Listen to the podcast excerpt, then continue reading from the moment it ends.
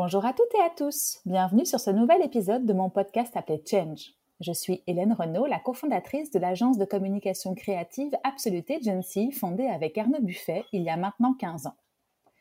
Ça faisait longtemps que je voulais créer un podcast pour avoir le plaisir d'échanger avec des personnalités inspirantes du monde de l'entrepreneuriat. Et aujourd'hui, en pleine crise sanitaire et économique du Covid-19, je me suis dit que l'échange de bonnes pratiques et de conseils serait plus que les bienvenus. J'ai la grande chance aujourd'hui de pouvoir discuter avec Florent Hainaut.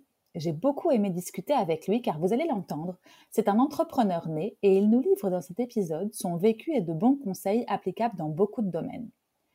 Au début de sa vie professionnelle, Florent crée une société de conseil pour aider les entreprises à faire de l'optimalisation de coûts sur les postes opérationnels. Aujourd'hui, son offre a légèrement évolué et il a fait un pivot en créant une plateforme online qui se veut le TripAdvisor des fournisseurs en B2B. Mais je ne vous en dis pas plus et laisse place à notre conversation. Hello Florent, comment vas-tu? Hello, très bien et toi? Je vais super bien, merci beaucoup. Euh, écoute, je suis super contente de te recevoir ici et juste pour situer euh, dans le contexte temporel où nous en sommes, on est en 2021, février, euh, et on sait que bah, pour beaucoup d'entreprises c'est assez dur, la crise du Covid dure, on n'a pas beaucoup d'horizons. Euh, malgré les débuts de phase de vaccination. Et du coup, je pense que ton business et tes conseils peuvent servir à beaucoup. Car pour situer le contexte dans les grandes lignes, tu as créé une agence de conseil il y a plus ou moins 10 ans euh, qui est spécialisée dans l'optimisation des coûts euh, non core business et l'optimisation opérationnelle dans les entreprises. Donc voilà, comme ça, le décor est planté dans les grandes lignes. Et si ça te convient, je vais d'abord te laisser te présenter, comme ça nos auditeurs comprennent mieux qui tu es. Eh bien, écoute, avec plaisir. Donc, euh, mon nom, c'est Florent Hainaut. Et en effet, j'ai fondé la société Bridgewater euh, en 2009. Euh, nous sommes un cabinet de conseil qui est spécialisé dans l'optimisation des achats indirects. Mhm. Donc, pour bien contextualiser, préciser, les achats indirects, c'est tout ce qui est frais généraux. Ça va de la téléphonie, l'énergie, les assurances, la logistique, le marketing tout ce qui n'est pas lié à l'activité, euh, au core business de l'entreprise. C'est ça. C'est bien de le, effectivement, c'est bien de le préciser. Tu veux que je commence par un petit peu la genèse? Ben voilà. D'abord, attends, je vais même commencer plus tôt que ça. Euh, qui étais-tu enfant, toi? Écoute, moi je suis enfant unique. Euh, mhm. J'ai grandi dans dans une famille euh, soudée. Euh, j'avais beaucoup d'amis. Je compensais de ne pas avoir de frères et sœurs. Mhm. Euh, je suis bruxellois d'origine. J'ai grandi juste à côté. on habitait à côté du Mannequin Peace, donc vraiment centre-ville de, de, Bruxelles.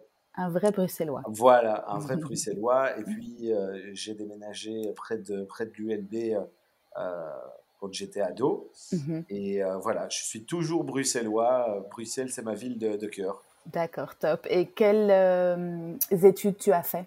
J'ai été justement à l'ULB, j'ai étudié les, les, sciences, les, sciences, économiques. Mhm. Euh, puis je suis parti un an en Australie où j'ai commencé un master en International Business à Melbourne, mhm. à l'université. Et je suis revenu en Belgique où je l'ai terminé à la KU Leuven.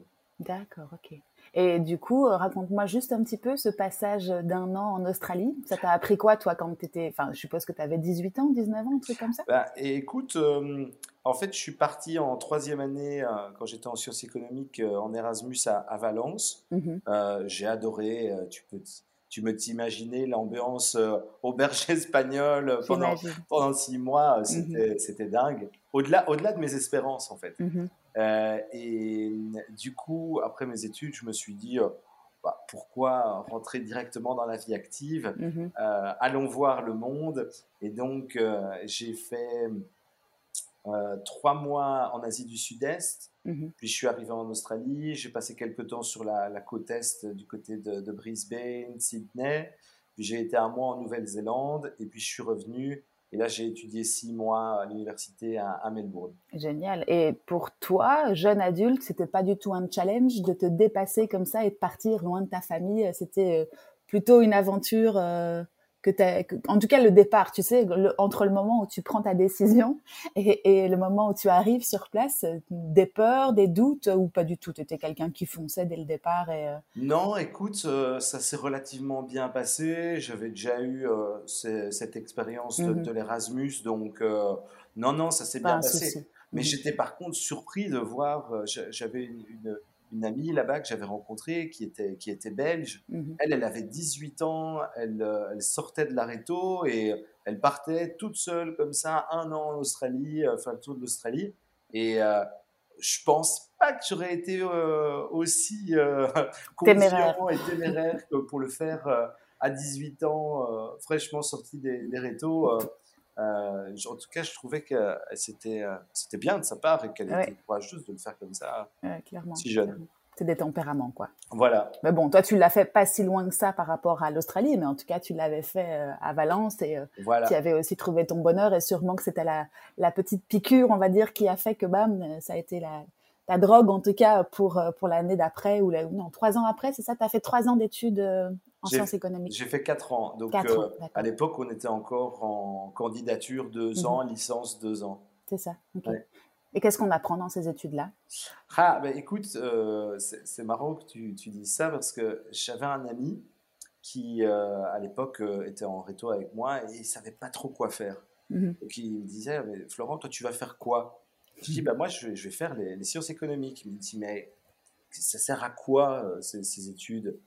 Tu, fais quoi avec ça Je lui ai dit, justement, tu peux tout faire. Mhm. Euh, en faisant les sciences économiques, ça t'ouvre les portes de plein de métiers différents. Donc, euh, ça, te donne la possibilité de travailler autant dans la banque, dans le secteur, dans le secteur financier. Moi, j'ai par exemple travaillé dans, le recrutement, on en parlera tout à l'heure après, mhm. qui, est un, qui est un secteur qui recrute beaucoup euh, de gens issus des filières sciences économiques et psychologie. Mhm. Alors, ce sera intéressant de discuter pourquoi ces, ces filières après.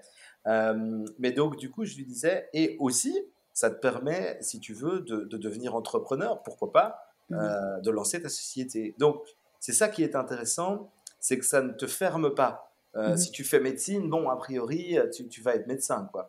si tu fais le droit, tu te diriges vers des, des, une carrière d'avocat ou de juriste. Ici, je lui ai dit, si tu ne sais pas quoi faire, moi je trouve que c'est une, bonne filière pour justement te donner le temps et ne pas te fermer dans un métier. Mhm. Et toi, tu savais au début de ces études-là ce que tu voulais faire ou justement tu étais dans le même état d'esprit que, ton pote, enfin un cran plus loin parce que tu savais que ça pouvait t'ouvrir des portes mais tu savais pas quoi faire? Bien écoute, quand j'étais en réto, euh, j'ai participé aux jeunes entreprises Mmh euh, et ça, ça a été pour moi vraiment le déclic. Mmh Donc, euh, je connais pas ce que c'est. Explique-moi un peu, parce que comme j'ai pas fait le, ah alors, j'ai pas été en, enseignement belge.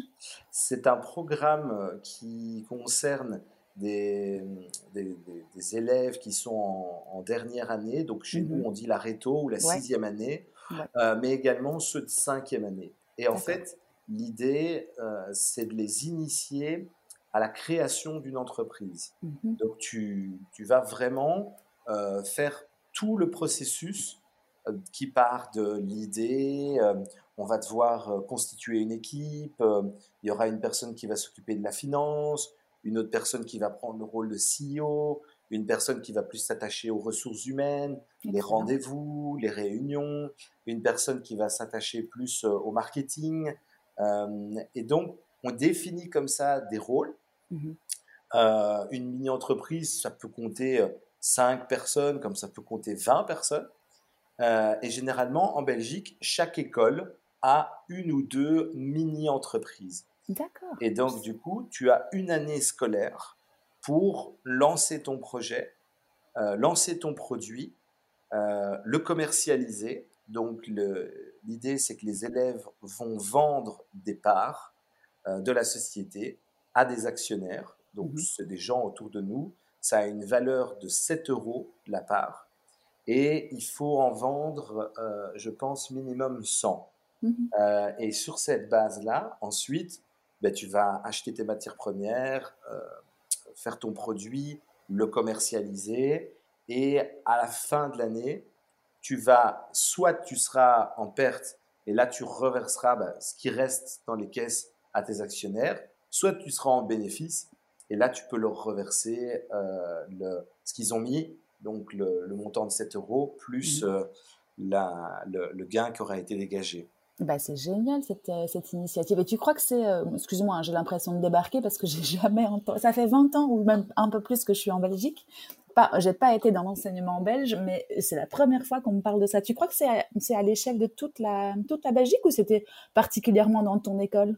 Non, non, c'est, une initiative euh, qui, en tout cas, euh, existe, je sais, sur, euh, en communauté francophone. Francophone, ouais, Bruxelles-Wallonie. Mhm. Je ne sais pas s'il y a l'équivalent en Flandre. Je pense que oui, parce que c'est une initiative que tu peux trouver aussi dans d'autres pays. Par exemple, ma mini-entreprise de l'époque, mhm. on avait été sélectionné pour aller au Canada euh, et rencontrer d'autres mini-entreprises. Mais c'est génial, parce qu'en plus, tu t'arrêtes pas seulement à l'idée, tu vas jusqu'à mettre en pratique et les enfants sont vraiment impliqués dans tout le process, enfin les enfants, les, jeunes adultes ou en tout cas les, ados, c'est génial. Et vous aviez fait quoi, vous? Nous, alors, on avait fait des savons surprises.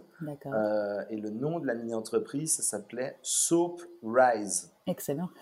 Euh, et, en fait, dans ces savons, on avait développé toute une gamme. Donc, c'était des savons transparents ou mhm. avec euh, une couleur, mais toujours transparente pour voir le produit à l'intérieur. D'accord. Alors, on avait euh, une gamme avec des, coquillages mhm. au centre du, savon.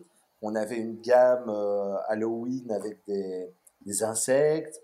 On avait une gamme, ça c'était notre best-seller, on avait mis un préservatif mmh. au centre du savon et on avait appelé euh, ce savon l'amour propre. Il fallait vraiment être propre pour l'utiliser. Ah voilà, c'est ça. Euh, et, donc du coup, on avait comme ça différentes thématiques et ça, ça avait bien fonctionné. On, était arrivé en, en demi-finale et on avait même eu. Moi, j'étais à l'époque euh, donc, donc, on devait être 15. Mhm. Moi, j'avais, j'étais directeur marketing mhm. et on avait eu le prix du, de la, du meilleur marketing. Ah bah donc, euh, ouais, tu commençais déjà avec un prix au plus, au tout début de ta carrière. Non, c'est top, c'est top. Et du coup, tu disais quoi avec le Canada? Vous aviez présenté votre. Donc, c'était, euh, si je comprends bien, il y a un concours à l'échelle de la Belgique. C'est ça. vous présentez vos produits, votre business plan, enfin tout ce qui va avec et qui accompagne le, le, début de l'entreprise et tu disais avec le Canada, puis je t'ai Oui, et en fait, euh, du coup, le, le comité belge, euh, vu l'enthousiasme qu'on avait dans notre mini-entreprise, le, le, produit qu'on avait développé, avait la possibilité d'envoyer une mini-entreprise au niveau national au mhm. Canada pour un mhm. programme d'échange. Et donc, du coup, moi, j'y ai pas été, mais euh, des, des, collègues, des amis à moi ont été, je crois qu'ils sont partis à, à 6 au mhm. Canada, et donc ils ont eu la possibilité de rencontrer d'autres mini-entreprises là-bas, et tout ça, c'était... Eux, ils ont adoré, c'était une super expérience. Ah bah, tu m'étonnes. Et euh, c'était sur la base du, bénévolat, enfin, du bénévolat. Tu, pouvais ne pas participer à ce projet, je suppose. Oui, tout à fait. Il y avait une sélection au départ, et puis ensuite. Et l'idée, euh, elle est venue comment des, des savons Ça s'est réfléchi également en commun sur le, autour de brainstorming et de, et de workshop ou quelqu'un l'a donné et puis vous êtes parti euh? Brainstorming, et c'est ça qui est fantastique, mhm. c'est que euh, ce, ce, programme euh, va montrer à des étudiants, à des élèves, ce que c'est le monde de l'entrepreneuriat. Mhm. Et je mhm. trouve que ça reflète vraiment très bien ce que c'est de créer une société et toutes les étapes auxquelles on va, on va, devoir, on va devoir passer. Donc, pour moi, c'était bah, ça porte bien le nom, une mhm. mini-entreprise. Clairement. Moi, j'ai vu ça et je me suis dit, mais attends, c'est génial. Mhm. Euh, j'ai envie de faire ça. J'ai envie un jour de, euh, de lancer ma société. Mhm. C'est ça qui m'a donné envie, du coup, d'aller dans une filière euh, sciences économiques. Et c'est ça qui a fait qu'ensuite, j'ai créé ma société. Donc, le point de départ, c'est ça. Oui, c'est ça. Ça a déclenché pour toi une envie d'entreprendre. Et, tu sais si ça existe encore dans les écoles francophone en tout cas. Ouais, c'est vrai. Bien sûr, ça existe. Je vais me renseigner, c'est génial. Tu dis que ça s'appelle. le programme s'appelle comment? Alors, le programme s'appelle les jeunes entreprises, LJE. Euh, N-A, oui, ok.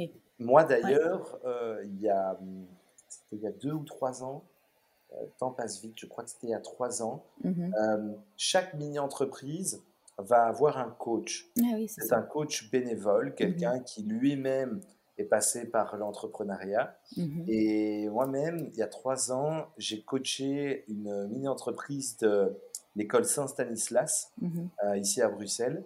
Et, euh, et donc, du coup... Euh, j'ai passé de l'autre côté. Voilà, c'est de passer de l'autre côté et de, de, cette fois leur donner les, les, bons conseils. Quoi.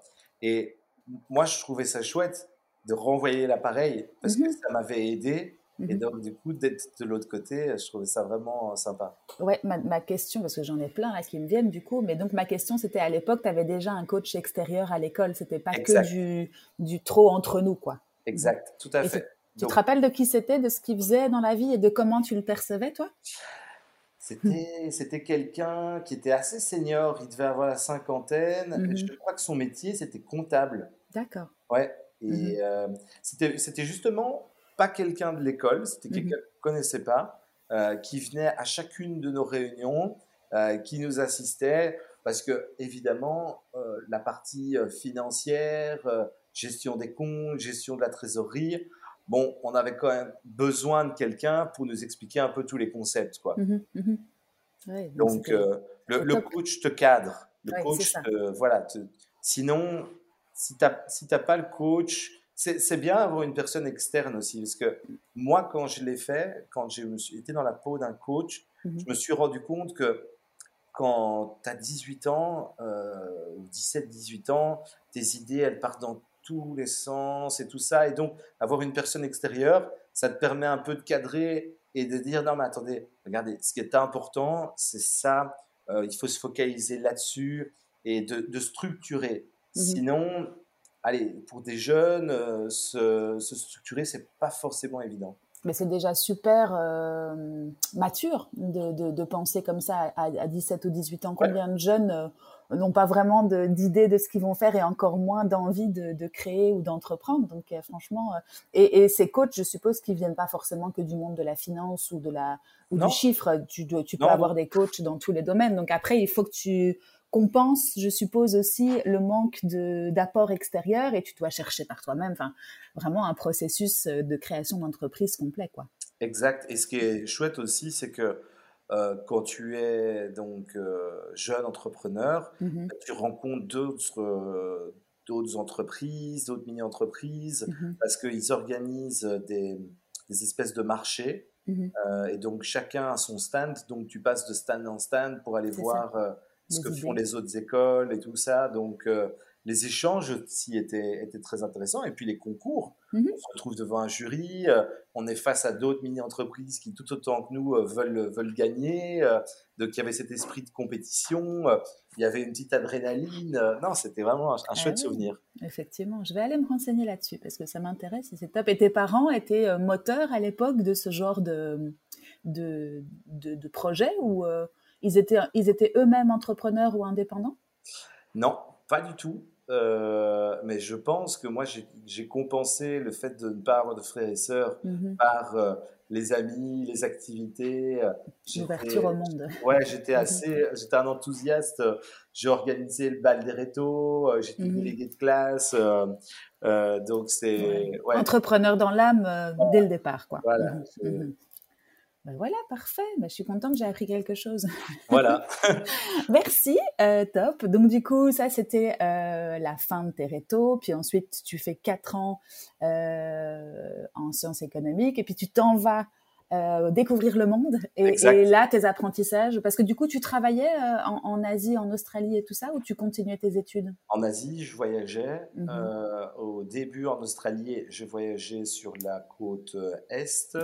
La Nouvelle-Zélande même chose. Mhm. et c'est que quand je suis arrivé à Melbourne que là j'ai j'ai étudié et je me suis trouvé un petit boulot. Mhm. et je vais te raconter c'est un boulot qui m'a marqué Mmh euh, parce que c'était ma première confrontation à la vente, mais la vente difficile. Mmh Qu'est-ce que j'entends par là? La vente pure. Mmh en fait, euh, j'avais trouvé une petite annonce pour euh, travailler pour Amnesty International. Et en gros, le but, c'était de vendre une domiciliation à des personnes, mais en rue, Mmh tu, es souvent, quand tu te balades dans une rue commerçante, ça arrive qu'il y ait des personnes qui s'adressent à toi en disant Ah ben tiens, je travaille pour euh, euh, WWF ou la Croix-Rouge. Ou...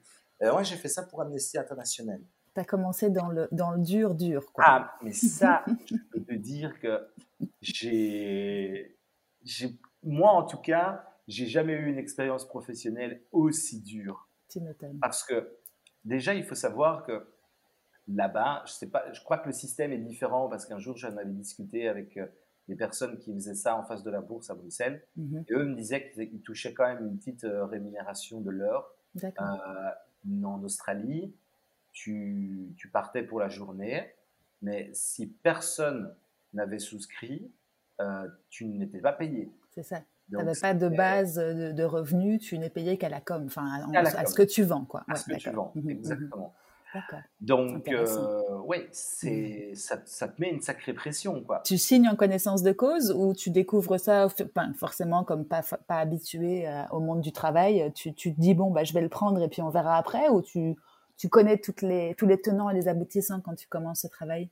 Bah, Écoute, euh, moi, j'avais un visa d'étudiant, mais c'était compliqué de trouver un boulot. Dans... J'avais essayé de trouver un boulot dans un bar et tout mmh ça. Et ça n'avait pas fonctionné parce qu'il y a énormément évidemment de, backpackers en Australie et de gens qui sont saisonniers, mhm. des gens qui voyagent et qui, euh, qui, travaillent dans des bars. Donc le, marché de l'emploi est assez complexe. Mhm. Et en fait, j'avais trouvé ce job. Et ce job, c'est simple. Ils disent tout le monde est le bienvenu, mhm. mais euh, sache que si tu vends rien, bah, t'as rien quoi. C'est ça, c'était clair dès le départ. Donc euh, on arrive un matin, on était 10, on n'avait jamais fait ce boulot, il nous brief.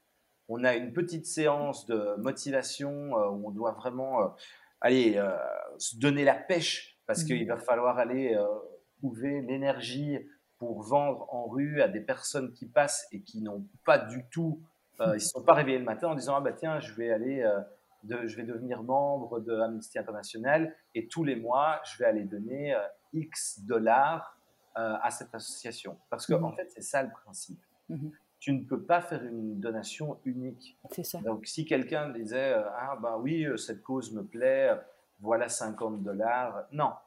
Le principe, c'est tu donnes 5, 10, 20, 50 dollars ou 100 dollars, mais tu t'engages à le faire tous les mois. En repeat. En repeat. euh, c'est un peu du c'était du Netflix déjà à l'époque, euh, c'était du monthly quoi. Euh, après, si tu veux arrêter, tu peux bien sûr. Mhm. Oui, mais, tu as les petites lignes d'en bas qui te disent si tu veux arrêter, tu dois envoyer une petite lettre Voilà, c'est ça, exactement. Ce qui fait que tu ne le fais jamais. Et donc, du coup, euh, c'est parti, quoi. Ils, nous, mhm. disent, voilà, allez-y, station de métro, rue commerçante, des ordres droits de passage, et mhm. c'est parti, quoi. et toi, tu commences comment? Tu, tu, tu, tu doutes, tu, tu, fonces, parce que bon, tu ah te ben, rendais compte du, euh, de la tâche J'ai pas trop le choix, quoi. Il faut y mhm, aller. Mhm, bon, il y a un truc que j'ai pas raconté, c'est que quand j'étais jeune, euh, quand j'étais enfant, euh, un jour j'étais chez le coiffeur et il faut s'imaginer, moi je suis roux, mais mhm. quand j'étais plus jeune, j'étais encore roux, beaucoup plus flash et euh, chez le coiffeur avec mon papa et quelqu'un vient aborder mon papa en disant ah mais tiens votre fils est-ce qu'il n'aurait pas envie de faire de la pub? Mhm. parce qu'il a vraiment une tête un peu euh, originale on va ah. dire euh, je pense que ça, pourrait être intéressant et donc mhm. pendant environ cinq ans j'ai fait beaucoup de publicité que ce soit pour des magazines pour des affiches même des, des pubs qui passaient à la télé sur TF1 avant le le journal de 20 heures. D'accord. J'ai une célébrité au bout de ma ligne. Ah bah écoute, euh, euh, petite, mais euh, non, à, 12 ans en fait j'ai arrêté parce qu'à mhm. l'école tout le monde me disait ah on t'a vu à la télé, on t'a vu à la Excellent. Et j'avais envie d'être un peu discret quoi. Et, bon, tu ne dis pas tout en fait parce qu'avant d'être entrepreneur à 17 ou 18 ans, tu étais entrepreneur aussi finalement, mais pour ton image. Exactement. bah, c'est cool. Il y, a, y a pas mal de, de pubs qui sont en fait filmées en Belgique euh, mhm. pour le marché français.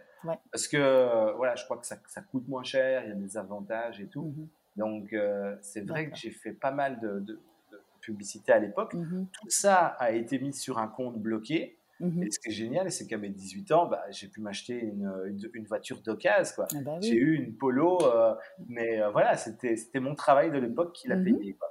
Donc, il faut savoir que le, le, côté jeu, théâtre et tout, j'y avais été un peu confronté quand j'étais plus jeune. Et donc, du coup, c'est quelque chose qui, me plaît. Quoi. Moi, je voyais ça comme euh, jouer, jouer un rôle. Quoi. C'est ça. Et euh, donc, tu y vas, hein. tu n'as mhm. pas le choix, tu, il faut y aller. Quoi. Ça te sert, ce, ce, ce, métier, entre guillemets, de, de, modèle ou de mini-modèle pour euh, ne pas avoir froid aux yeux et puis y aller voilà. foncer. Quoi. C'est ça, y aller, exact. Donc, tu abordes, tu abordes les gens et tu, tu leur expliques. Quoi. Mhm. Tu leur expliques, voilà, la cause, pourquoi ce serait important. Mais je te jure que c'est de la vente, mais c'est un exercice de vente, mais il faudrait ah bah vraiment le, faire, s'adresser à des gens en rue et aller leur vendre une cause euh, et leur proposer une souscription, quelque chose qu'ils vont payer tous les mois. Mais waouh Ah mais là je te suis. Hein. C'est clair que si tu veux travailler dans la vente, autant commencer. Enfin moi en tout cas, je pense qu'il faut commencer, euh, on va dire euh, vendeur et je parle de vendeur mais au sens large. Donc, dans l'entreprise, commencer par vendre le produit pour mieux le connaître. Mais toi, tu as commencé par le, le, hard hard, quoi. Vente en rue d'un abonnement euh, mensuel qui, qui, court sur l'année. Et, et c'était quoi le taux de, de, de réponse Combien de personnes déjà ne t'adressaient pas la parole? Combien de personnes s'arrêtaient? Combien de personnes achetaient? Tu te rappelles un peu les, les statistiques de l'époque? Alors, énormément de personnes ne s'arrêtent pas. Euh, la grande majorité ne s'arrête pas. Mm soit des écouteurs dans les oreilles, soit te disent mhm. non, non, merci, revoir, soit te, mhm. te nie, passe, ferme, à la limite, ferme les yeux pour pas mhm. croiser ton regard. Parfois, mhm. tu te fais insulter. Hein. Ah, moi, je, me faisais insulter par des gens qui étaient de mauvaise humeur, qui avaient juste pas envie de, de me parler, quoi. Mais voilà, de temps en temps, il y en a un qui s'arrête, peut-être qu'il est bon, allez, qu'est-ce qu'il va me dire, qu'est-ce qu'il va m'expliquer. Et il faut savoir que moi, au fur et à mesure, j'ai fait quoi? J'ai dû faire ça pendant, ouais, quand même quelques semaines. Mhm. Euh, au fur et à mesure, je savais qui était plus propice à donner ou à ne pas donner. tu le voyais? ah, ben, le, le, profil du, du businessman mhm. australien, non, il donne pas. Mhm. Euh, lui, ça sert à rien.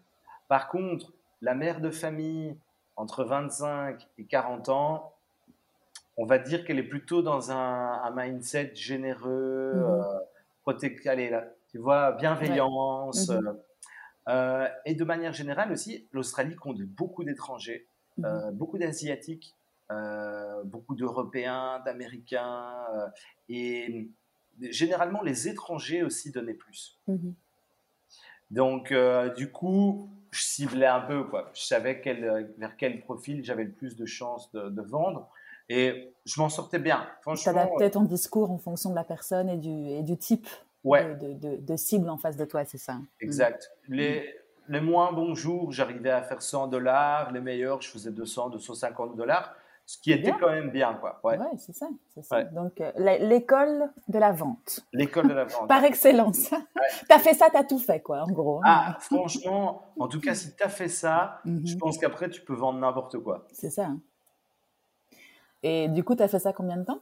J'ai fait ça quelques, quelques semaines. semaines ouais, quelques ça. semaines, ouais. Mhm. Et puis, tu es passé à autre chose. Tu as été voyager dans le reste de l'Australie. Et puis, bah, euh, justement, la polo que j'avais achetée euh, quand j'avais 18 ans, je l'ai revendue mhm. pour euh, m'aider un peu à financer le, projet. Mes parents m'ont aidé. Et puis, à un moment donné, ça fait déjà quelques mois que je voyageais. Mhm. Là, je me suis dit, bah, je vais me trouver un petit taf. Et ça, ça m'a aidé. C'était bien. Tu as des enfants, toi, hein, si je me souviens bien Oui, j'ai deux, deux, enfants. Tu leur conseilles de, de faire ce que tu as fait? Oh, écoute, ils sont encore jeunes. Euh, tu ne te projettes pas encore Les miens, ils ont 6 euh, ans et 4 ans. Ah oui, ça va. Tu encore un peu le temps de revenir, mais ça va vite. Voilà, ça va extrêmement vite, c'est mhm. clair. Mais tu pousserais tu, tu crois que vers 14-15 ans, tu commencerais à les préparer en leur disant euh, tu sais, ce serait chouette si, enfin bon, après, sans, sans les influencer, hein, mais tu, toi, tu vas pousser pour qui vivent une expérience comme tu as vécu Écoute, euh, en tout cas, moi, ce qui m'a, ce qui m'a profondément euh, marqué euh, quand j'avais la vingtaine, c'est justement l'expérience des voyages. Mm-hmm. suite à l'Erasmus, j'ai donc fait l'Asie du Sud-Est, l'Australie, mais je me suis pas arrêté après, mm-hmm. même si je ne vivais pas sur place. Après, non, j'ai quand même aussi passé trois mois au Québec. Mm-hmm. j'ai vécu trois mois à Montréal. une année plus tard, après que j'ai terminé la KUL, j'avais pas envie de commencer à travailler directement, donc je, suis parti mmh. trois mois au, Canada. Mmh j'ai été au Brésil, au Panama. Ouais, c'est ça. Donc j'ai j'ai quand même pas mal baroudé et mmh ça j'aimerais beaucoup que eux puissent puissent avoir la, la même chance quoi. C'est tellement riche. Exact. Petite parenthèse sur les enfants, top. Ok. Euh, et donc du coup, la KUL, ça c'est du coup euh, l'équivalent de ce que tu avais fait, mais côté flamand, hein, c'est ça hein? Ouais, exactement. D'accord. Ok. Et donc tu refais une, tu refais une année pour parce que tu, tu voulais apprendre le néerlandais ou pour enrichir. Euh, je te, je, t'interromps. Je vais juste faire une petite parenthèse parce que tu, tu m'as inspiré sur les, les, recommandations à donner aux enfants. Oui. Et je pense que c'est un livre que je recommanderais vraiment euh, aux, personnes qui nous écoutent mm-hmm. de lire. Euh, c'est un best-seller. Mm-hmm. Ça s'appelle euh, Père riche, Père pauvre. Ouais, j'en ai entendu parler. Il faut que je le lise. Ah, bah, mm-hmm. Vraiment, je le recommande. Rich Dad, Poor Dad. Et c'est vraiment sur la, la gestion financière. Qu'est-ce qu'il faut faire justement dans sa vie pour ne pas se retrouver dépendant financièrement? Et quand je dis dépendant financièrement, ben, c'est de se retrouver à dire si je ne travaille pas, euh, ben, je n'ai rien pour euh, me loger, euh, m'habiller, manger. Et donc, du coup, lui explique justement les bons conseils qu'il faut avoir pour se lancer dans la vie et devenir indépendant financièrement. D'accord. et donc, toi, tu conseilles de lire ça euh, au début de ta, vie d'adulte, en fait. Ah ouais. Enfin, à n'importe quel moment, mais tu peux commencer à ce moment-là. Complètement. Et dans mhm. ce livre, les premiers chapitres parlent justement de euh, l'auteur qui, quand il était jeune, mhm. avec son meilleur ami, a eu les enseignements de celui qu'il appelle son père riche, mhm. qui était le père de son ami, qui était quelqu'un qui n'avait pas fait d'études, mais qui euh, s'est lancé, euh, qui a d'abord commencé avec un magasin, puis il a, il a eu d'autres magasins, et puis il a eu de l'immobilier, etc. Mmh. Euh, et son père pauvre, c'est son propre père qui était enseignant à l'université, donc il avait en soi une bonne fonction, mais financièrement, il galérait.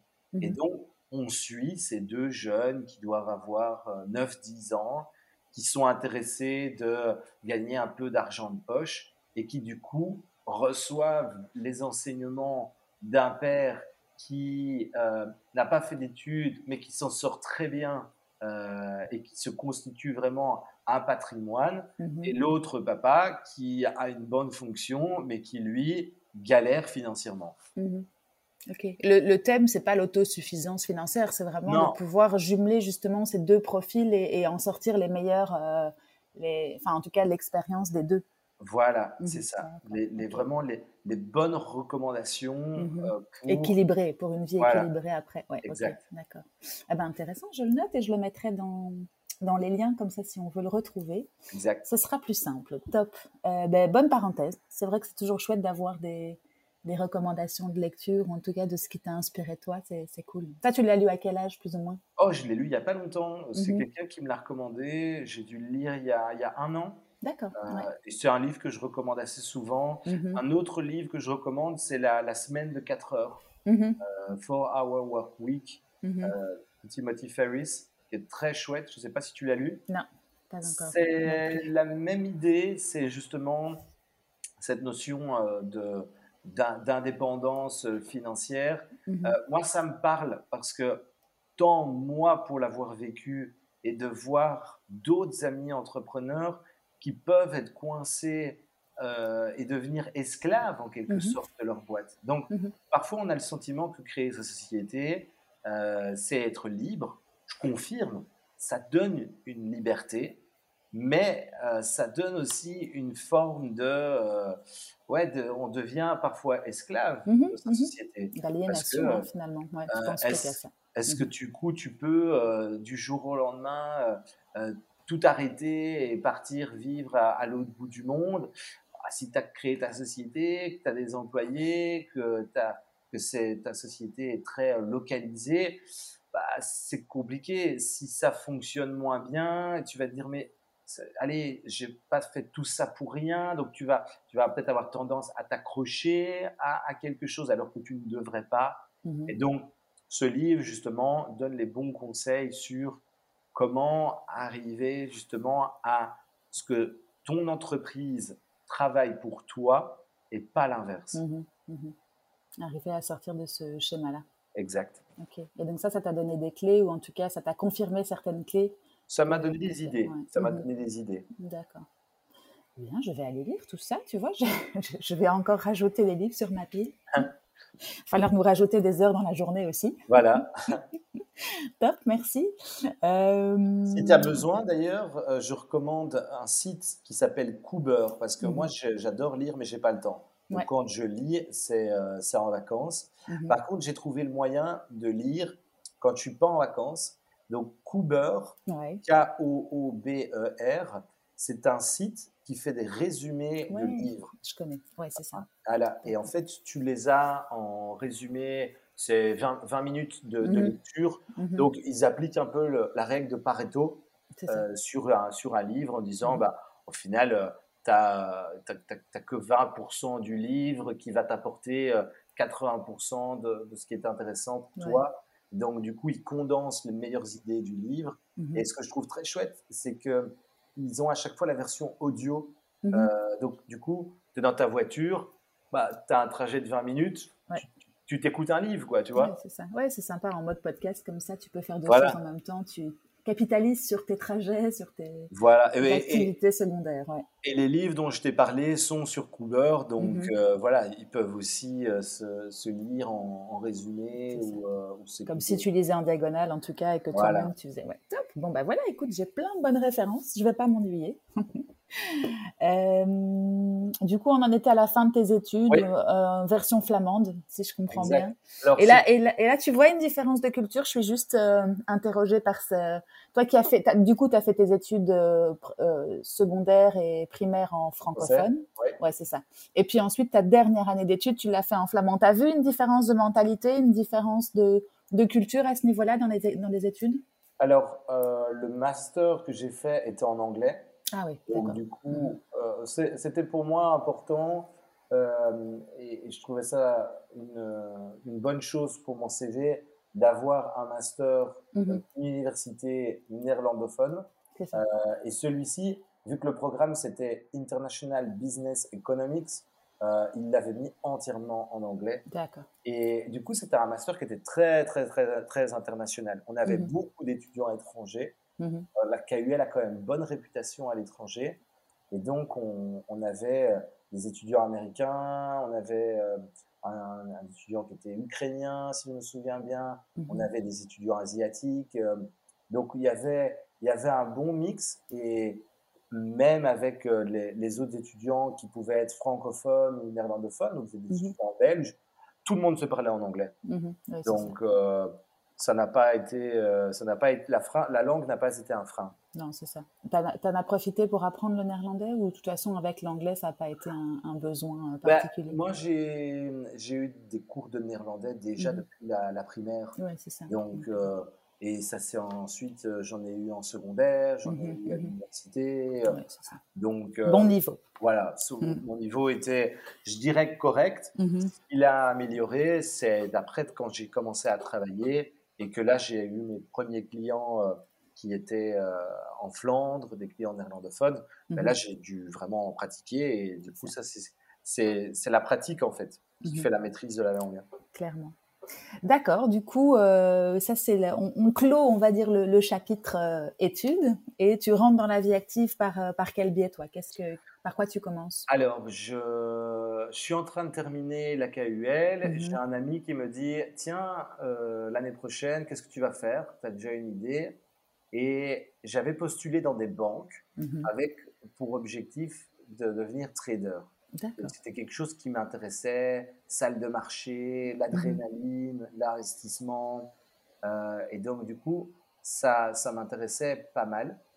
Il euh, faut savoir que à l'époque, il n'y avait pas encore eu euh, le, on n'était pas encore en pleine crise économique. Oui, c'est ça. Donc on était juste avant. On était en 2008, mais c'était juste avant. Donc je me mmh. posais ces questions en, en mars-avril de 2008. Donc mhm. pour moi, le trading, l'investissement, la banque, c'était pour moi un secteur qui était hyper porteur. Quoi. Mhm, mhm. Donc je fais des interviews chez ING, chez BNP pour travailler en salle de marché. Chez ING, j'avais été assez loin. je pense que si j'avais poursuivi le process, j'aurais peut-être été pris. Euh, mais en fait, j'ai finalement signé dans une société de recrutement qui était située rond-point Schumann et on plaçait des profils financiers euh, dans des entreprises, donc mhm. des directeurs financiers, des contrôleurs de gestion, euh, des, des, comptables. Donc mhm. on était en quelque sorte chasseurs de tête. Mhm. Et c'était un ami qui m'avait parlé de cette société en me disant ouais, moi j'ai signé là-bas, c'est génial, euh, l'ambiance c'est que des jeunes, euh, des, jeunes diplômés, donc c'est vrai que la moyenne d'âge c'était 23, 35, euh, et l'ambiance avait l'air top, mmh. mentalité anglophone, donc c'était une société anglaise, on était 70 consultants, tout le monde parlait anglais, c'était mmh. la langue de, de travail, donc pas, pas d'importance, francophone, néerlandophone, tout le monde se parlait anglais. Et euh, vraiment, mentalité, KPIs, objectifs, euh, mhm. chiffres.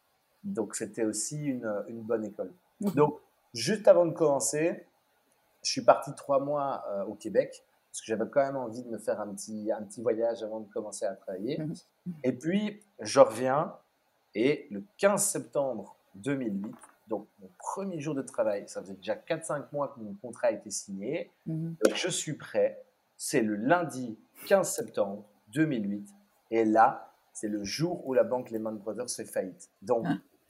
Le contexte de mon début de carrière euh, ne pouvait plus mal tomber. Quoi. Mhm. Mhm. Et attends, parce que moi, j'étais pas du tout dans ce domaine-là. Et après, bon, je je ne suis pas du tout intéressée à ce milieu, mais on pouvait l'anticiper, tout ça, ou c'est vraiment arrivé comme un, comme un, un, tonnerre, un coup de tonnerre en plein milieu de ce monde financier? Ah ben, la, toi? la, crise des subprimes, c'est euh, c'est un château de cartes qui s'effondre. Mhm. Hein. Mais en une fois, sans, sans qu'on puisse vraiment. C'est ça qui a fait le, drame, on va dire, du. Et les Man Brothers, euh, c'est vraiment. Euh, la, base d'un système qui s'effondre et qui mmh emporte tout le reste, quoi. Mmh mmh Donc, du coup, euh, c'est sûr que moi, du coup, j'étais très enthousiaste, j'étais très motivé, euh, j'avais envie de vendre. Il faut savoir que ce métier, c'est un métier extrêmement difficile parce que les gens restent rarement plus d'un an. Il y a un gros, gros turnover.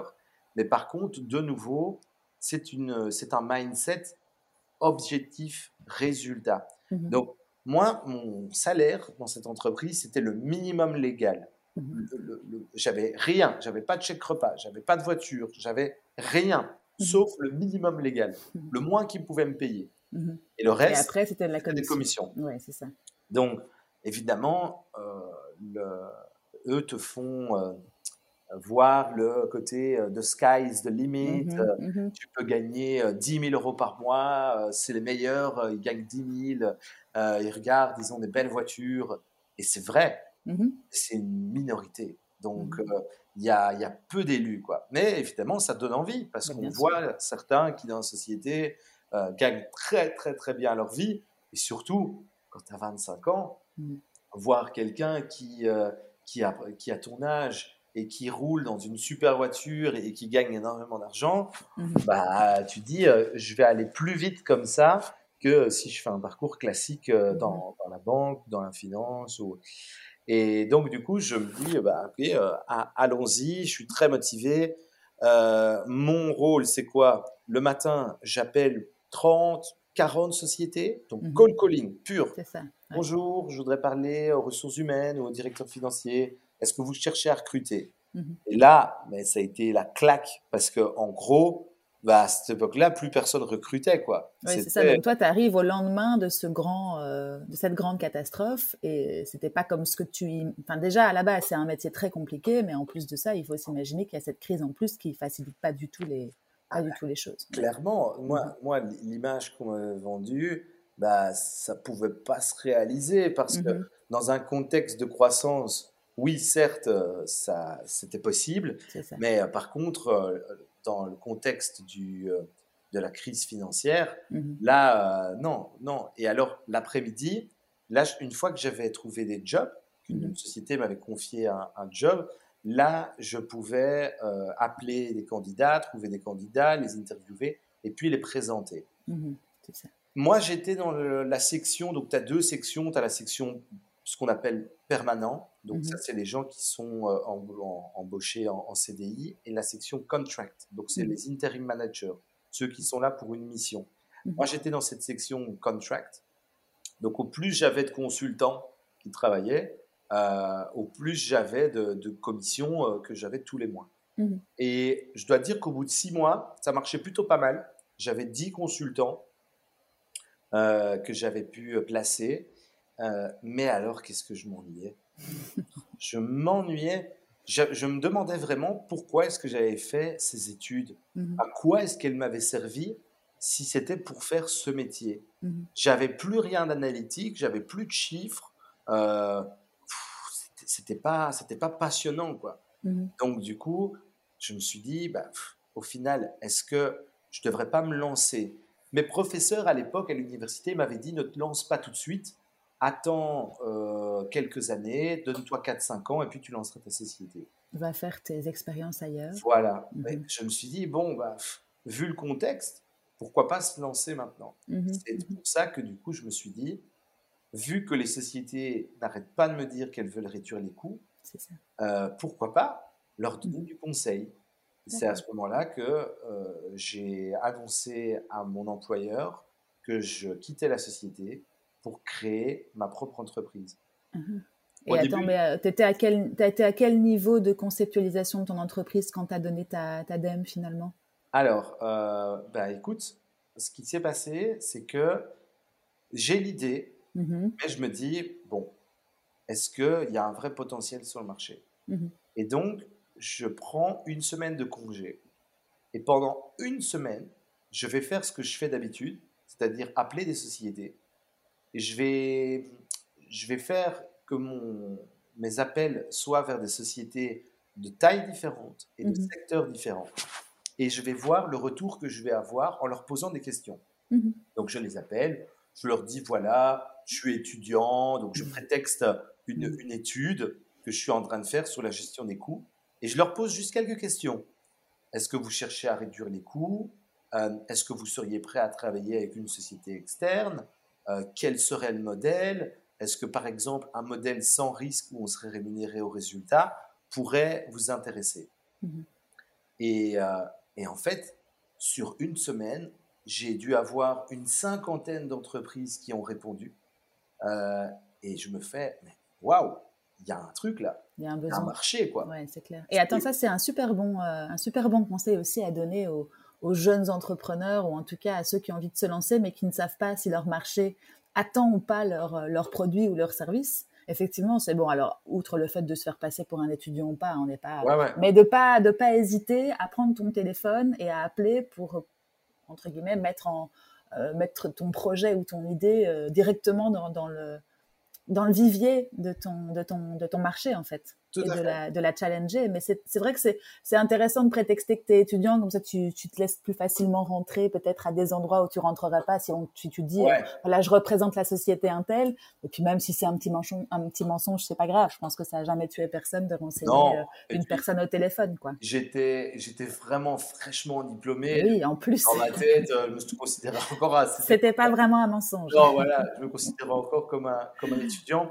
surtout, euh, bah, écoute, moi j'avais qu'une semaine, donc il mmh fallait vraiment que cette semaine, euh, je, ne perds pas de temps. Quoi. Soit mise à profit. Que j'ai les, que j'ai les réponses directement. Mmh pas avoir quelqu'un qui me disait rappelez-moi la semaine prochaine. Quoi. Ça, moi je devais vraiment savoir, je m'étais donné pour objectif à la fin de la semaine de savoir si je le faisais ou pas. Quoi. Mmh et lundi matin, je retourne au bureau et là j'annonce à mon boss euh, je pars. Tu avais déjà fait le pour et le contre dans ta tête, en gros. Ah ouais, non, pour moi. Tu savais que c'était clair. Ouais. C'était bon. Uh-huh. bon euh, j'y allais. Alors au début, ils ne me croyaient pas quand je lui disais que c'était pour fonder ma société.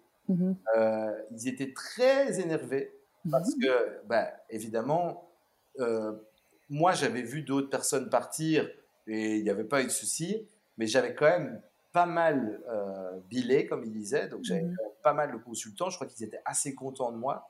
Donc, ça les a énervés quand ai dit que je partais, parce que je crois qu'ils mmh. auraient bien aimé que je continue. Que tu continues. Euh, voilà. Et, en fait, ils pensaient que je partais à la concurrence.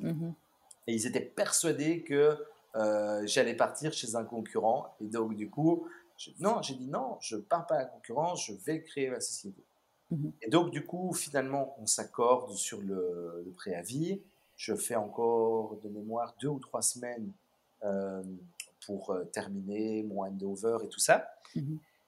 Et ben, à ce moment-là, je parle à un de mes amis qui avait étudié avec moi en sciences économiques et qui commençait, lui, un intérim chez un couturier qui s'appelle Olivier Estrelli mhm. et il, était à l'époque euh, contrôleur de gestion. Mhm. Et je lui dis, mais tiens, est-ce que ça t'intéresserait de te lancer avec moi? Alors je lui parle de l'idée, il me fait, ouais, c'est cool. Ok, on y va. Moi, j'ai mhm. une semaine de préavis, donc c'est parti. Et là, euh, on se retrouve euh, tous les jours chez mes parents pendant un mois à bosser le business plan. Et donc, on bosse le business plan, on bosse le business plan. On avait, on avait à l'époque contacter le BESI, donc la mhm. Chambre de commerce de Bruxelles, pour se faire challenger sur ce business plan. Euh, donc c'était sympa parce qu'on avait des échanges avec euh, une personne euh, de, du BESI qui nous disait Ah oui, ça c'est bien, ah peut-être que vous devriez aussi investiguer ça, ça, ça. Donc on avait l'impression d'être dans le bon mhm. dans, dans, notre modèle. Un mois plus tard, donc, on a le business plan, on crée la société, on passe chez le notaire. Une semaine plus tard, on est dans nos bureaux, donc on loue des bureaux privatifs dans un centre d'entreprise qui s'appelle le Village Partenaire à Saint-Gilles. Mhm. On a deux bureaux, deux téléphones, on a nos laptops, et là, c'est parti. C'est parti. Ouais. Et donc, euh, c'est parti. On prend notre mhm. téléphone, on appelle la société et on dit voilà, euh, est-ce que vous cherchez à réduire vos coûts euh, Nous, on a un modèle no cure no pay, on regarde mhm. vos frais généraux. Et si on arrive à renégocier ou trouver des solutions pour vous faire faire des économies, on prend une partie des gains. Mhm. Alors, il faut quand même s'imaginer qu'on avait 24-25 euh, ans. Mhm. Euh, quand on va rencontrer des entreprises à cet âge-là, on n'a pas un track record, quoi. Euh, tu vois, les, on se retrouve face à des personnes qui ont 40, 50 ans, qui dirigent une boîte ou qui sont directeurs financiers. Bon, même si on avait ciblé dans un premier temps des PME pas trop petites, de 50, 100 personnes, bon, euh, il devait se dire à l'époque. Mais ça, c'est ta perception à toi. Attention, est-ce qu'on te l'a dit? Parce que... Non, non, c'est vrai. C'est ma perception, mais on avait régulièrement la question, mais qu'est-ce que vous avez fait avant? C'est quoi mm-hmm. votre expérience? Et c'est le classique syndrome de l'imposteur de tout entrepreneur qui commence et qui euh, dit euh, nous, euh, j'ai fait la même chose, hein, nous avons des collègues, enfin tu vois, qui, qui, qui se vaut, veut plus gros que, comment on dit, que, que la, grenouille qui se veut plus gros que le bœuf ou un truc comme ça. Enfin, en, gros, on compense notre manque d'expérience et notre manque peut-être de connaissance du marché par, ouais, par, en tout cas, essayer de, de compenser ça, quoi. Ah, c'est clair. Ben, nous, euh, c'était les questions, les questions qui tuent, quoi. Mm-hmm. Ben, vous existez depuis combien de temps euh, Trois mois. Euh, vous êtes combien? Ben deux. et est-ce que vous avez déjà des clients? Non. ça a été honnête en tout cas. Ah, ouais, ouais, ouais. on était honnête. On était honnête. Mais ça, pour autant, on a réussi quand même assez vite à trouver nos premiers clients parce que ce modèle sans risque a su convaincre des entreprises au début. Oui. Donc on a fait nos premiers projets, on a trouvé des solutions. Mhm. Par contre, on a été confronté à, un souci, c'est que c'était pas rentable parce que mhm. une boîte de 50 personnes, si tu regardes sa téléphonie, on va dire, il paye 10 000 euros de téléphonie par an. Tu trouves 10%. Mhm. Euh, si tu dois partager les gains et que toi, tu as passé une semaine sur le dossier, ça. Bah, ça, c'est pas rentable. Donc, du coup, à ce moment-là, on s'est dit, OK, il faut qu'on aille voir des sociétés plus grandes. Mhm.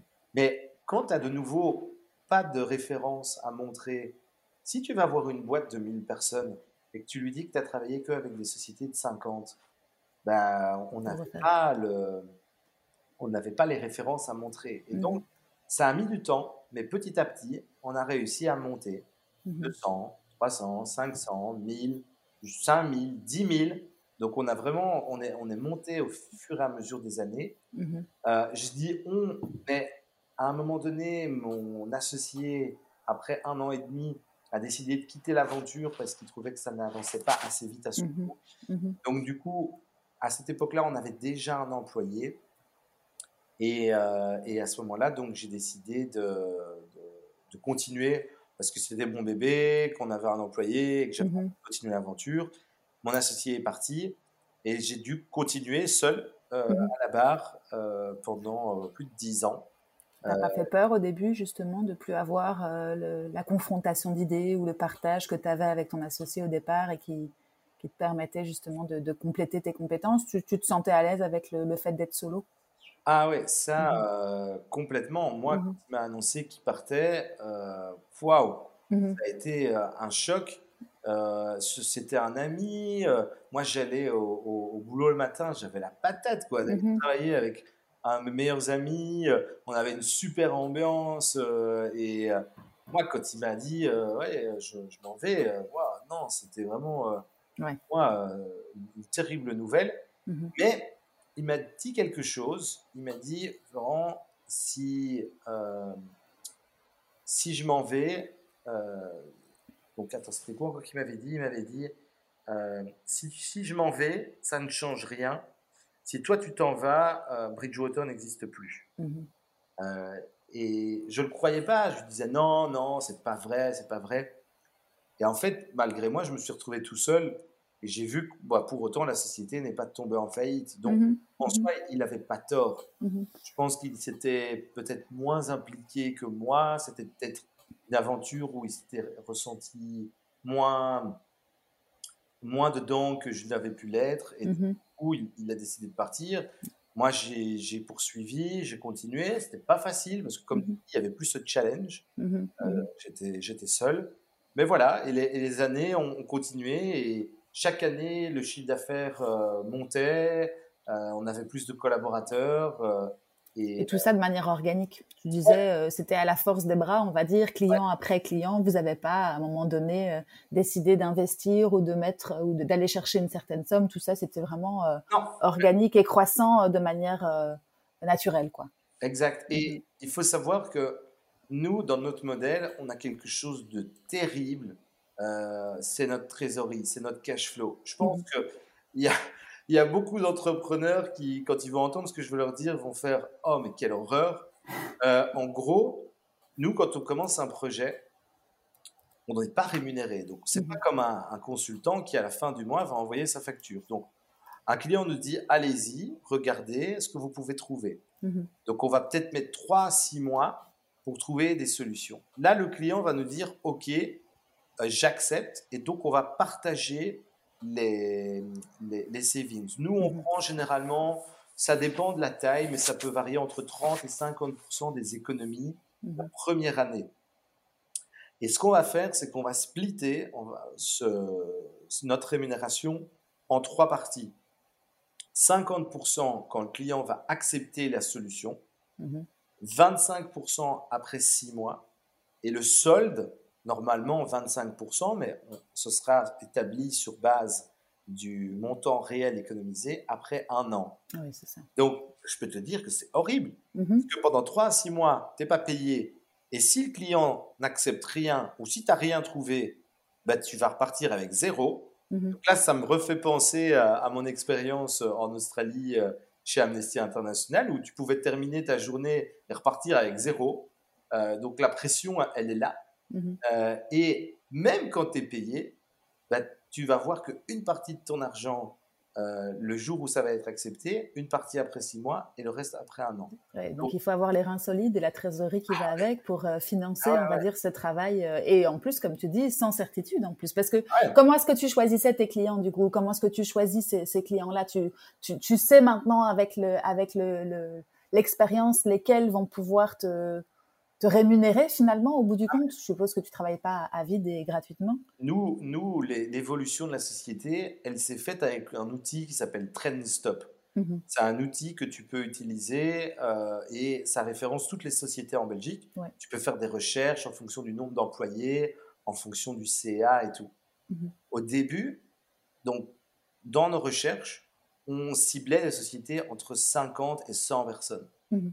Puis il y a un moment, on a voulu aller plus grand, donc on a fait le critère 100 à 250, et puis on est monté, et c'est vraiment ce critère-là qui évoluait. Mhm. le nombre de personnes, le chiffre d'affaires, mhm. il a évolué au fur et à mesure des années. Et notre chiffre d'affaires évoluait de la même manière, parce que si tu analyses un poste de coût téléphonie de 10 000, 100 000 ou 1 million d'euros, pour nous, ça changeait pas tellement en termes de charge de travail. Mhm. Par contre, on gagnait beaucoup plus parce que le volume en jeu était plus grand. Et donc, mhm. notre chiffre d'affaires, il montait parce que on travaillait sur des postes de charge qui étaient plus importants. Mmh. Ton levier s'est fait là, quand tu as compris. Enfin, Ouais, c'est ça. Mais il n'y avait pas d'autres moyens de savoir. Euh, parce que c'est quoi en général le, point, on va dire, euh, noir sur lequel euh, les entreprises perdent de l'argent, entre guillemets, bêtement, et que tu arrivais toi à, déceler Il y a une catégorie phare ou Non. Alors, nous, c'est tous les frais généraux. Ça mhm. va de la téléphonie, l'énergie, l'IT, le marketing, la logistique, les mhm. fournitures de bureau, les assurances. Alors, c'est très simple nous, ce qu'on explique aux entreprises, c'est qu'on va toujours trouver des solutions. Pourquoi? Parce que même si toi, en interne, tu te dis, ah là, j'ai bien négocié. Franchement, je suis au top. Je crois que mhm. j'ai les meilleures conditions du marché. Il faut savoir que ces secteurs, ils évoluent vite. Euh, il y a des nouvelles offres, il y a des nouveaux fournisseurs.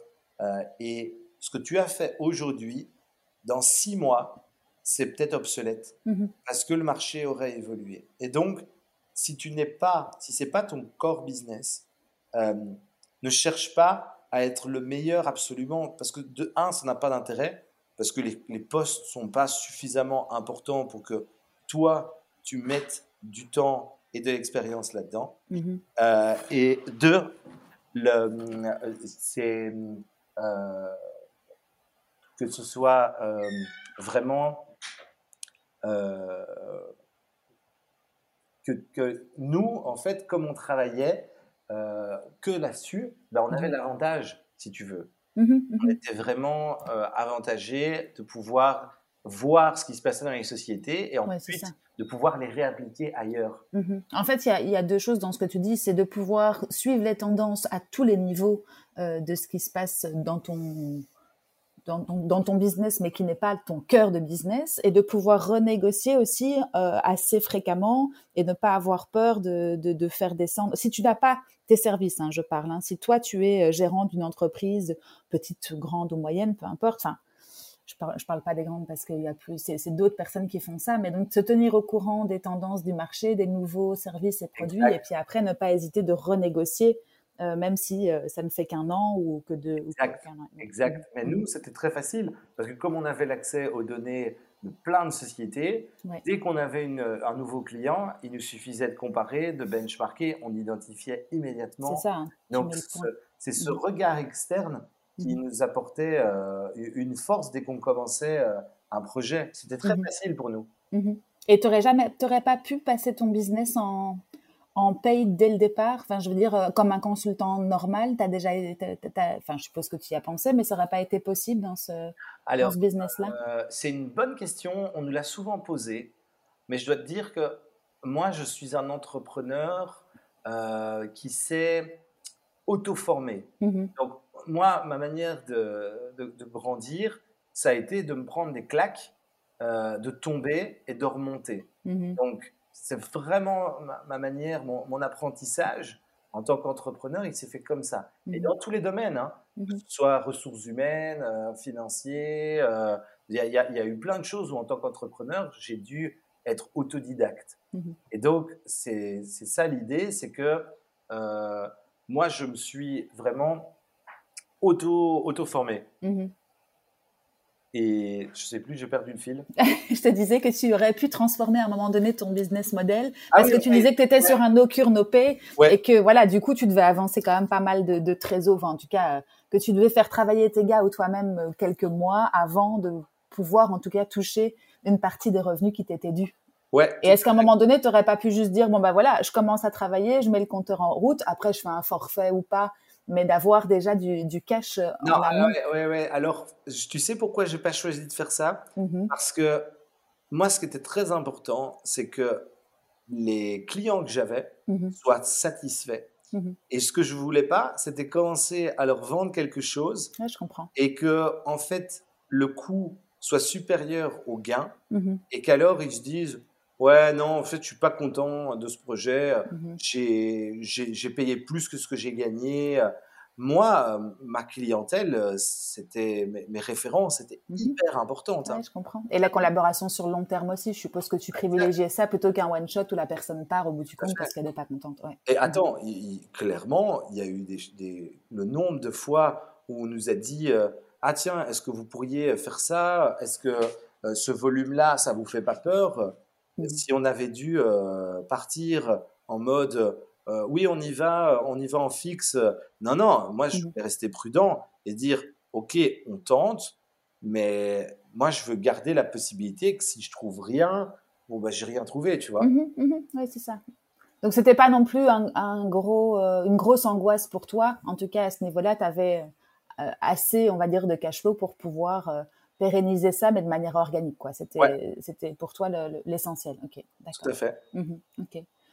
Ben, c'est, c'est intéressant. Et du coup, ça, c'est, enfin, euh, donc cette société-là, elle s'appelle Bridgewater, hein, c'est ça hein? Ouais, cette société-là, elle s'appelle mhm. Bridgewater. Mhm. Euh, et elle existe toujours. Elle existe toujours. Alors, euh, on accompagne des sociétés du top 500. Donc, comme je te disais, le volume pour nous est extrêmement important parce qu'il nous faut, il nous faut la taille, la taille des coûts. Et donc maintenant, on travaille plus qu'avec des sociétés dans le top 500 en Belgique, beaucoup de chaînes retail. Donc on a beaucoup de, euh, de chaînes de magasins comme Cora, Carrefour, Match, Intermarché, euh, Brantano, Zeman, Yves Rocher, Damar. Donc on a mhm. fait beaucoup de projets dans des chaînes de magasins et aussi beaucoup de clients dans l'industrie comme ArcelorMittal, la Sabka, la Sonaca, donc, ce sont des entreprises qui ont beaucoup de, frais généraux. Mmh Après, euh, c'est un marché qui est petit du coup, parce que mmh euh, si tu vises que le top 500 des sociétés en Belgique, ben, il y en a une partie qui va te dire Ah, ben désolé, nos coûts sont plus gérés en Belgique, ils sont gérés à l'étranger. il y en a une partie qui va te dire Ah, désolé, on a des équipes en interne qui gèrent nos achats, donc on, a, on va le faire nous-mêmes. Et mmh. donc, du coup, à un moment donné, je me dis, bon, qu'est-ce que je fais je, Tu t'es senti bloqué Je vais à l'international ou j'essaye vraiment d'attaquer les tout, tout, tout gros, donc le top 50. Euh, et c'est ce que j'ai fait. J'ai mmh essayé vraiment d'aller euh, attaquer les, les, les, plus gros, gros, gros en Belgique. Euh, mais là, c'était tellement compliqué pour rentrer dans des structures comme ça. Il y a des tels niveaux de pouvoir et de décision que j'avais un petit peu freiné dans, dans mon élan qui ne s'était pas arrêté de, de, continuer à les voir toujours plus grands. Mmh Et du coup, euh, je me suis posé la question, ben tiens, je suis tout le temps contacté par des PME qui me demandent si euh, euh, ils peuvent faire appel à mes services, mais je peux pas parce que leurs volumes sont trop petits. Et donc, à l'ère de la digitalisation, est-ce que je peux pas trouver un moyen pour digitaliser mon métier dans le conseil pour permettre au plus grand nombre d'entreprises de pouvoir avoir accès à des solutions pour euh, optimiser leurs frais généraux, optimiser mmh. leurs coûts. Et donc, c'était quand au niveau du temps? Au niveau du temps, c'était en 2018. D'accord, c'est ça. Donc il y a 3 ans, 3-4 ans, ouais, c'est ça. et là, tu, tu, sens le besoin du marché, ou en tout cas, tu, tu flaires quelque chose et, euh, et tu, tu, vas vers, cette, vers ce segment qui ne t'était pas encore ouvert? Exact. Mais je, après, je ne sais pas comment faire. Donc, il faut savoir que euh, là, de nouveau, je suis en mode autodidacte. Euh, je suis un peu, OK, je comprends qu'il y a un besoin de digitaliser, mais alors, euh, comment? Je ne sais pas. Et donc, du coup, je me dis, tiens, est-ce que ce serait pas intéressant de faire une sorte de TripAdvisor des fournisseurs, mais de services professionnels? Pas mmh. les hôtels, les restaurants, mais les, fournisseurs de services qu'on a habituellement besoin, énergie, téléphonie. Et donc, j'en parle à un ami, parce que j'ai pas de compétences IT. Il était à l'époque directeur des opérations dans une école de codage qui s'appelle Bicode. Mm-hmm. Et alors, euh, je lui dis, bah, qu'est-ce que tu en penses? Comment est-ce qu'on pourrait faire pour développer ça? Il me dit, bah, pourquoi tu ne prends pas des stagiaires chez moi, ils sont développeurs, donc mmh ils font une formation pour devenir développeurs. Puis si tu es content, bah, tu peux les engager. Et donc j'ai fait ça, j'ai engagé trois, j'ai d'abord eu trois stagiaires que j'ai engagés après. Et quelques mois plus tard, en 2019, on a sorti la première version de customer.com. Donc customer avec deux U.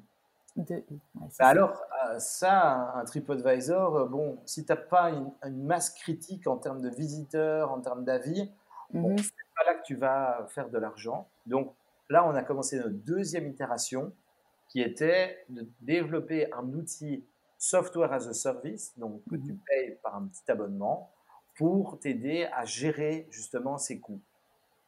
On l'a fait, ça nous a pris quelques mois, et début 2020, on allait lancer ce produit payant. Mmh. Et euh, le problème, c'est que le Covid est arrivé, et surtout, nos utilisateurs nous ont dit ah, c'est top, mais ce qui serait encore mieux, c'est si vous pouviez gérer les coûts à notre place. Et ça, c'est le modèle économique qu'on a envie de maintenant de lancer, c'est d'être la première solution d'externalisation des coûts en Belgique. Mmh ça veut dire quoi? Ça veut dire qu'on reprendrait tes contrats de téléphonie, d'énergie, de, de fourniture de bureau, tes cartes carburant, et tu n'aurais plus qu'un prestataire euh, pour l'ensemble de tes charges, une facture par mois, un seul service support pour un ensemble de coûts à des tarifs préférentiels grâce à nos volumes. Mhm. Un tableau de bord finalement. Enfin, je, je, rationalise. Hein. Désolée si c'est une caricature, mais en tout cas, moi là où aujourd'hui j'ai euh, un compte chez NG, enfin je veux dire une plateforme chez NG, une plateforme sur Proximus, une plateforme sur et, et ça et ça m'ennuie, mais au plus haut point parce qu'à chaque fois tu dois avoir un password, tu dois avoir le, le, nom de la plateforme. Là, du coup, si je comprends bien, arrête-moi si je me trompe, tu aurais une interface et tout est tout est fournisseurs et toi tu et la, machine entre guillemets gère. Ouais, tout à fait. Et ah. on est on est, il y a des gens qui disent qu'on serait un peu le syndic des achats. C'est ça. C'est ça. En tout cas, tu rationalises à mort pour les gens qui n'ont pas, comme moi, le temps ni l'envie de, de, de, mettre leur nez là-dedans et de, pouvoir comparer. quoi. Notre vision, en tout cas, c'est d'arriver à ça. Là, on est en mhm. cours, on fait des mhm. essais, on essaie de trouver la, la meilleure méthodologie pour euh, faire tenir notre promesse de digitaliser les coûts. Mhm. Donc, euh, on est toujours sur une phase de, product development, mais on espère d'ici peu pouvoir vraiment lancer la phase euh, plus de, vente et de commercialisation. comment tu fais ça? Parce que, alors on n'est pas arrivé sur ce sujet-là, mais tu es passé d'un mode conseil euh, ou bah, enfin, je, vais encore faire une caricature, excuse-moi, hein. ou en tout cas au début de ta carrière, tu prenais ton téléphone, tu appelles, tu convaincs les gens, puis ensuite tu fais ton travail et, tu compares, euh, tu arrives à, une solution. Mais là, tu rajoutes une couche euh, qui est IT, derrière tout ça, développement, etc. Comment est-ce que tu as fait, toi, pour évoluer Tu t'es accompagné, comme tu disais, de ce, cet ami qui t'a conseillé les bonnes choses et aujourd'hui, tu t'intéresses à ce qui se passe dans, à, l'arrière, on va dire, de ton, de ton SaaS pour pouvoir bien euh, comprendre et, gérer le, l'application ou enfin comment est-ce que tu as évolué là-dedans J'ai engagé au tout début, au démarrage du projet, j'ai mmh engagé un freelance qui était euh, un ancien développeur de chez McKinsey. Et euh, lui, en fait, les a coachés, les a formés au démarrage du projet. Mhm. Mais après, ils se sont très vite retrouvés autonomes. Mhm. Euh, et ils ont, ils ont, en fait, ils ont pu se débrouiller tout seuls. Et mhm. j'ai toujours dans mon équipe deux développeurs qui travaillent sur le, sur le projet. C'est génial. Et donc, non, ça, ça, ça C'était les bonnes recrues. les bonnes recrues, ouais. ouais, je suis très content. Et toi, tu arrives quand même à, à, dialoguer avec eux parce que je me, je me, mets à ta place, moi je serais incapable et du coup, euh, ça, tu, tu, leur fais confiance et en même temps tu suis les choses. Euh, ouais, ouais, tout à fait. Mhm. Ok, bah écoute. Et du coup, euh, quels sont les quels sont les développements à ton niveau maintenant? Parce que bah, on n'a pas encore parlé de comment l'année 2020 s'est passée pour toi. Je sais pas euh, si euh, si tu as des choses à nous dire par rapport à ton business. Est-ce que de toute façon tu avais lancé cette plateforme Customer avant Covid ou ça a été ah, Ouais, on l'avait lancé avant Covid. Nous, on identifie ça comme une vraie opportunité parce que les gens n'ont plus envie de perdre du temps, les mmh gens n'ont pas les ressources ou les compétences pour justement savoir qui est le meilleur fournisseur sur le marché, qu'est-ce qu'ils doivent faire et tout ça. Mmh et donc, du coup, on pense qu'il y a une vraie opportunité à digitaliser ça et que mmh doivent plus préoccuper de ces charges. Mmh oui, et puis de toute façon, c'est ce que je disais aussi euh, quand, quand, euh, quand, on a commencé à discuter, c'est que malheureusement, le monde vit une nouvelle crise et que, bah, encore une fois, le nerf de la guerre, ça va être les économies euh, là où tu peux le faire, pas sur tes ressources, pas sur tes... bon, ça, tout dépend un petit peu de, de l'entreprise, mais en tout cas, si tu peux encore économiser sur des postes qui ne sont pas... importants pour ta société et que de toute façon, en renégociant, tu y arrives, c'est cool. Oui, mmh tout à fait. Mmh eh ben, top. Et donc, du coup, qu'est-ce qu'on peut, on peut te souhaiter par rapport à Customer pour, euh, pour l'avenir? Ben, écoute, euh, nous, on a encore un petit trajet à faire, euh, mais ce qu'on souhaite maintenant, c'est vraiment finaliser notre business model et pouvoir l'étendre sur la Belgique et pourquoi pas l'Europe. Moi, mhm. ça a toujours été une de mes finalités d'entrepreneur, c'est de pouvoir amener un projet au niveau européen. Mhm. Bridgewater, j'ai réussi à l'amener au niveau belge et on a même eu quelques projets à l'étranger. Mhm. Mais j'espère que la scalability de, Customer me permettra de l'amener à un niveau européen. Ça, ce serait un bel mhm. achievement. Bon, d'accord, parfait. Euh, écoute, on a fait un bon tour. Est-ce qu'on a oublié quelque chose par rapport à, ton business, euh, par rapport à Customer ou par rapport à Bridgewater, à ton avis? Non, je pense pas. On a fait un bon tour, hein, c'était très clair. Euh, juste une dernière, quelques dernières petites questions pour la route avant de te laisser. Euh, qu'est-ce que tu, quel est ton conseil phare, toi, aux entrepreneurs en herbe ou en tout cas à ceux qui sont déjà euh, les mains dedans? On vient souvent te voir, je suppose, pour te poser ce genre de questions, mais lequel est le, plus important pour toi? Bah moi, j'adore la co-création. Hein. Mm-hmm. Que ce soit tant du côté, si je prends mon cas ici, co-création avec les utilisateurs, mhm. vraiment faire des itérations, euh, proposer, voir les feedbacks, améliorer. Euh, je crois que c'est vraiment très important d'être au plus proche des besoins de tes futurs clients mhm. et également avec tes partenaires, tes fournisseurs, co-créer, voir euh, qu'est-ce qui pour eux est important et te, te trouver au centre de tout ça et de sans cesse améliorer ton produit. Ne pas mmh faire quelque chose dans ton coin et puis le lancer en disant bah voilà, ce sera ça et ce sera comme ça. Mmh ouais. Aller voir ton marché comme tu l'as fait au début, poser des questions, euh, le challenger euh, et, faire évoluer ton projet. Il faut pas en avoir peur, effectivement. Tout à fait c'est un, bon conseil. Euh, top. Et alors, bon, je, on va passer rapidement là-dessus, mais ça vaudrait quand même d'en discuter à un autre moment. Moi, j'ai vu que tu étais assez actif euh, sur LinkedIn. En tout cas, tu, as une image de marque, d'entreprise, en tout cas, qui est très, très chouette. Je trouve que tu partages beaucoup euh, sur les réseaux sociaux. Toi, tu as un conseil à ce niveau-là à donner aux entrepreneurs? Alors oui, euh, j'essaie de, partager le plus possible sur les réseaux. Je pense que euh, c'est important de donner de la connaissance, d'être, euh, de, partager son quand, on a justement une expertise dans un domaine, de mmh la partager au plus grand nombre. Et si j'ai un conseil à donner, c'est la gestion du personnel. Je sais à quel point euh, ça peut être compliqué. J'ai beaucoup d'entrepreneurs qui disent que c'est leur principale difficulté. Mhm. Le conseil que je donnerais, c'est, euh, on me l'a donné à l'époque, j'avais suivi un cours euh, Solvay sur la gestion des ressources humaines. C'est, il faut voir, alors c'est très pragmatique, mais il faut voir ses employés selon trois types, trois profils. Mhm. Les premiers, c'est les chevaux fatigués. Ah non, pardon, c'est d'abord les poules aux œufs d'or. Mhm. Ceux qui sont activement engagés dans ta société. C'est ceux qui vont au-delà de ce que tu leur demandes. Euh, les deuxièmes, ce sont les chevaux fatigués. C'est plutôt les 9 to 5. Ils mhm. sont passifs. Ils font pas plus, pas moins. Mhm. Et les derniers, c'est euh, les renards. Mhm. eux, ils sont désengagés. Parmi eux, il y a des toxiques. Euh, ils, ils, disent des choses dans ton dos. Ils mettent la mauvaise ambiance. Et donc, le conseil qui m'a été donné, moi, je l'ai déjà appliqué et ça a été un game changer pour moi par la suite, c'est que il faut investir, il faut motiver les poules aux œufs d'or parce que c'est vraiment des locomotives. Mhm. Il faut essayer également de motiver les chevaux fatigués. Peut-être certains deviendront même des poules aux œufs d'or, mais il faut éviter qu'ils deviennent des renards parce que s'ils se fatiguent, ils pourraient devenir des renards. Mhm. Et les renards, il n'y a pas de compromis à avoir. Un mhm. renard n'a pas sa place dans votre entreprise. Un renard a un impact mauvais sur les poules aux œufs d'or et les chevaux fatigués. Pas de compromis. Si vous avez des renards, vous savez ce que vous devez faire. Et on connaît plus ou moins les, proportions Ouais, elles sont, elles sont sur, euh, sur mon site. Euh, il y a ah un ben, article qui détaille ça. Il y a les proportions c'est assez énorme. Hein. Euh, on ne se rend pas compte, mais les renards, on, approche des, des, 25-30%. Quoi. Mhm. et les poules d'or, 10-15%, et le reste, c'est les chevaux fatigués. Ouais, c'est ça. Ben, on ira voir. Du coup, c'est sur Bridgewater ou c'est sur, sur Customer? Sur Customer, ouais. Et Customer, c'est Customer avec deux U, et point B. Com. Ok, top.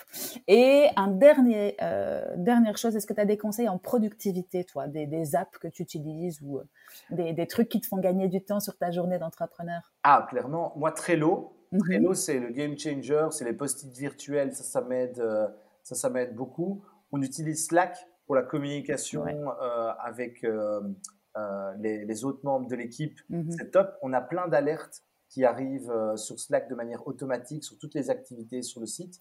Hotjar pour monitorer toute l'activité qui se passe sur le site, voir s'il y a des bugs, etc.